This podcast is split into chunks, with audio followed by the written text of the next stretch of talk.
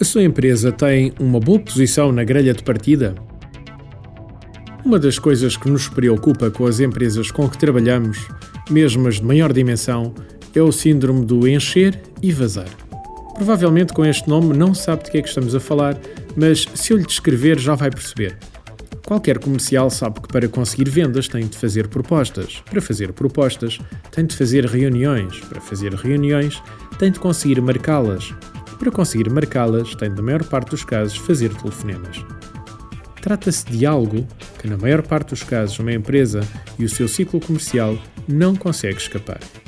O síndrome de encher e vazar prende-se com o facto de que muitas das empresas, erradamente, trabalham por ciclos deste género. Quando não têm vendas, trabalham que nem uns doidos para as obter, dedicando-se afincadamente a esse propósito.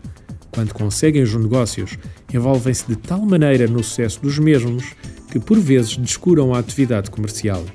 Um belo dia acordam e verificam que estão outra vez sem negócio para trabalhar e lá vão eles dedicar-se à atividade comercial novamente. Chamamos a isto o ciclo de encher e vazar, por razões óbvias. A questão é que muitas das empresas não entendem que devem balancear a sua atividade comercial com a atividade de entrega dos produtos ou serviços, mesmo quando as equipas comerciais são em parte partilhadas com outras áreas. Este tipo de ciclos faz com que as empresas se esgotem e exista um sentimento que a atividade comercial é sempre tão difícil, quando na realidade poderia ser muito mais simples. Por outro lado, nas fases em que a empresa está mal comercialmente, os comerciais têm a tendência a facilitar o nível de descontos ou concessões, dados que estão mais aflitos para conseguir negócios. Desta forma, a nossa posição negocial perante as empresas nossas clientes é sempre bastante frágil. Mas será que isto tem que ser sempre assim? Bom, no nosso entender, não. Conseguir ultrapassar este tipo de ciclos e desabituar as pessoas das suas vicissitudes passa, em primeiro lugar, por fazer entender aos vendedores que a gestão eficaz e repartida do seu tempo tem de ser uma das principais preocupações. Tem de ser repartida de facto pela área comercial e as outras áreas em que estão envolvidos. Devem ser dedicados blocos de tempo exclusivos na semana para as habituais tarefas de prospecção e seguimento de negócios, que por vezes ficam descuradas na azáfama do dia a dia.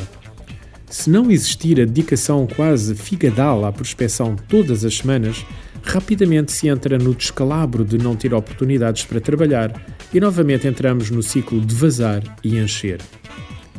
Forma de combater estas situações tem a ver com a utilização de estratégias comerciais baseadas em marketing de guerrilha ou então em vendas 2.0, ou seja, um conceito que está a surgir atualmente na web e que permite um acesso mais facilitado aos decisores.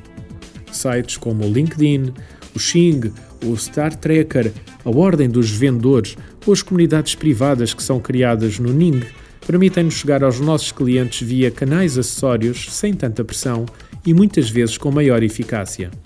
Num congresso que realizamos há algum tempo, dedicado ao tema Desempenho e Motivação Comercial, quase 20% dos inscritos foram conseguidos através deste tipo de estratégias, ou seja, a divulgação nas redes sociais disponíveis na internet.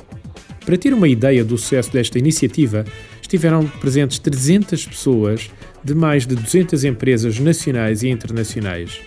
Quanto à utilização de marketing de guerrilha, é uma das formas de chegar às empresas e conseguir que elas nos abram as portas sem custos de prospecção tão elevados. A ideia é ter um conjunto de estratégias de marketing de baixo custo que nos permitam despertar o interesse dos nossos clientes de formas alternativas e mais eficazes do que as que habitualmente utilizamos. Algumas das estratégias de marketing de guerrilha que implementamos em clientes nossos chegam a ter uma taxa de retorno de 20 a 30% nos contactos efetuados. Pense um pouco comigo. Se em vez de andar atrás do seu cliente fosse o seu cliente a andar atrás de si, qual seria a sua posição negocial? Não seria mais eficaz? Claro que sim. Hoje pare um pouco para pensar nisto. Será que não existem formas mais eficazes de chegar aos nossos clientes? Artigo de José Almeida, locução de João de Souza, produzido nos estúdios da Universidade Autónoma de Lisboa. Procure mais recursos no site ideiasedesafios.com.